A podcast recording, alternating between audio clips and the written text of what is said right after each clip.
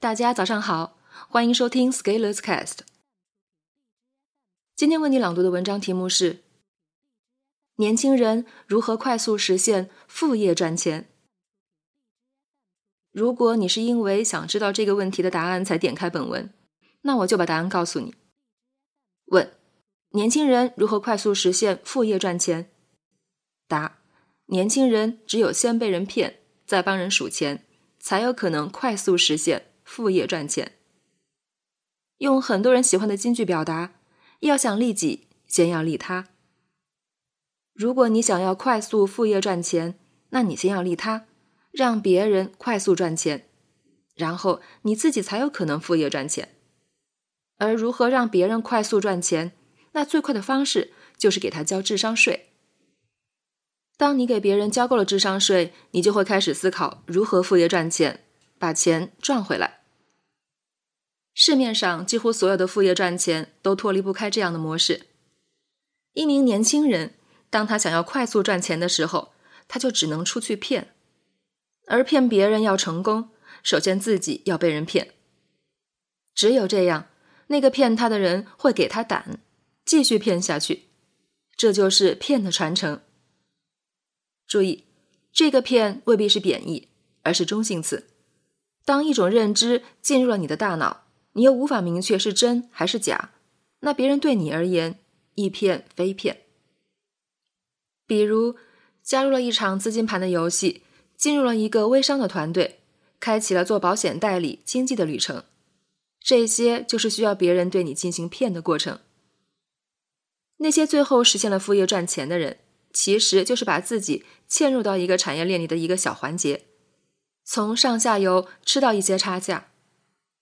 副业做知识分销赚钱的，靠的就是知识付费的产业链中渠道佣金；做电商流量变现的，靠的就是电商产业里面产品的销售毛利；做保险的，靠的就是保险行业的佣金；做知识 IP 副业赚钱的，靠的是人类知识文明传承中的那些信息不对称。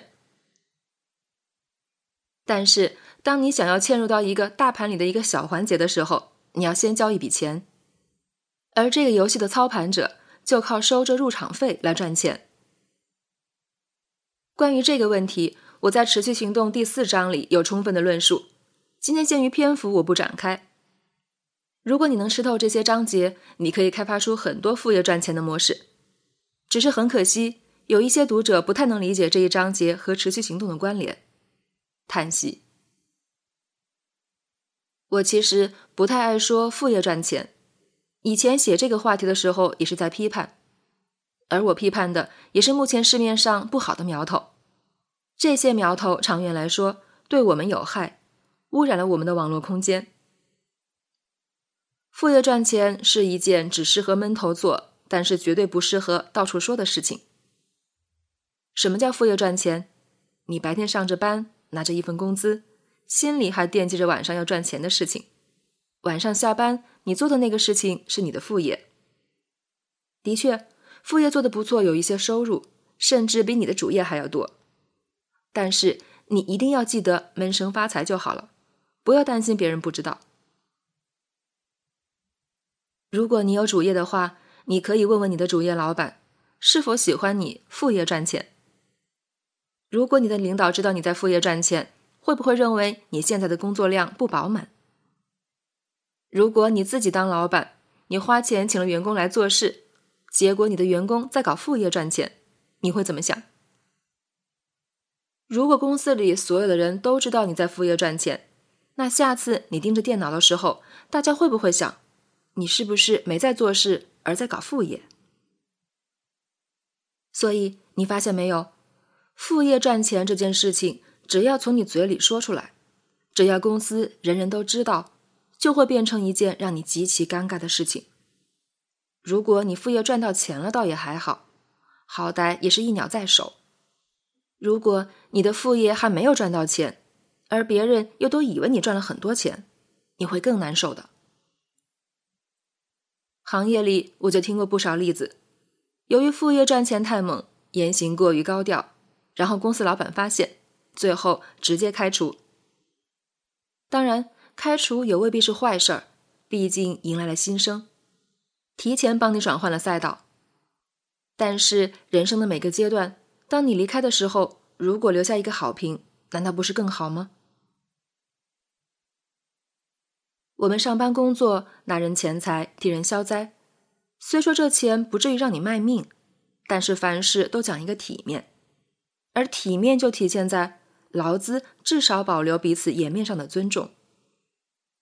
至少，一般公司领导层都会在会议上很客气的说：“我们要大力提升员工薪酬水平，让员工获得不低于市场平均水平的待遇。”虽然说完以后未必会落实，但是。这就叫体面，保留了彼此颜面上的尊重。撕破了这一层颜面的企业，舆论上一般也不会有好下场。同样的道理，作为员工，如果你要搞什么副业赚钱，那你也不要在你的办公室搭起了小作坊，直接利用工作时间开私活赚钱，这就不是体面。体面的做法就是你把你的工作做到位，做到足够好。然后你下班回家还能有体力与脑力再做一件事情，并且这件事情能让你赚到钱，而且这件事情最好和你的工作主业没有直接的业务关联，最好不属于同一个行业或者存在竞争的行业。为什么强调没有业务关联？江湖行走，小心驶得万年船。有的人做副业做的是吃里扒外业。把公司给的资源圈子导入到自己的副业上，甚至利用全职谋私利，这样是极度危险的。这样的副业甚至会给你带来牢狱之灾。如果你真的要搞副业赚钱，务必记得把主业和副业隔离开，建立一道安全的防火墙。否则的话，你根本无法证明你没有利用公司给你的资源为自己谋私利。而在职场上，一个假公济私的人是很难得到他人信任的。在人生中，一个公私不分明、边界不清晰的人是很可怕的。如果你想明白了这一点，你就会发现，副业赚钱其实并不容易。首先，你的主业要做得好，这样你的副业就不会变成是不务正业。其次，你的副业水平要过硬。这样别人为你付费不会变成受罪。最后，你还要同时调整好两件事情的节奏，不能同时崩盘。我们一定要明白，我们的副业赚钱很有可能是别人的主业赚钱。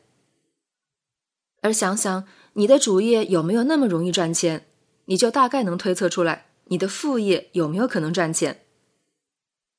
再想想，别人用主业的方式来赚钱。而你在用副业的方式赚钱。如果你要不输给其他人，那你的能量至少要强大一个数量级。这就像，如果你要在让三个子的情况下仍然能下赢一盘棋，那你必须是真正的高手。诚然，如果我们能有多渠道业务收入，我们的生活心态会比较好。但是，想要得到这样的成果，背后要付出的代价还是很高的，但是我们很可能只是因为一个副业赚钱、多元收入的幻想，交了很多学费，投了一堆垃圾项目，最后自己也没有副业赚钱，倒是让教副业赚钱的人赚到宝了，这是很可笑的事情。但是这样的事情每天都在发生，甚至可以说这是世界运行的规律，会一直持续下去。因为并不是每个人都能想得清楚，而如果你明白了这一点，你可以选择要不要利用一下，变成自己的副业赚钱项目。本文发表于二零一九年十月二十二日，公众号持续力。如果你喜欢这篇文章，欢迎搜索关注我们的公众号，也可以添加作者微信 e scalers 一起交流。咱们明天见。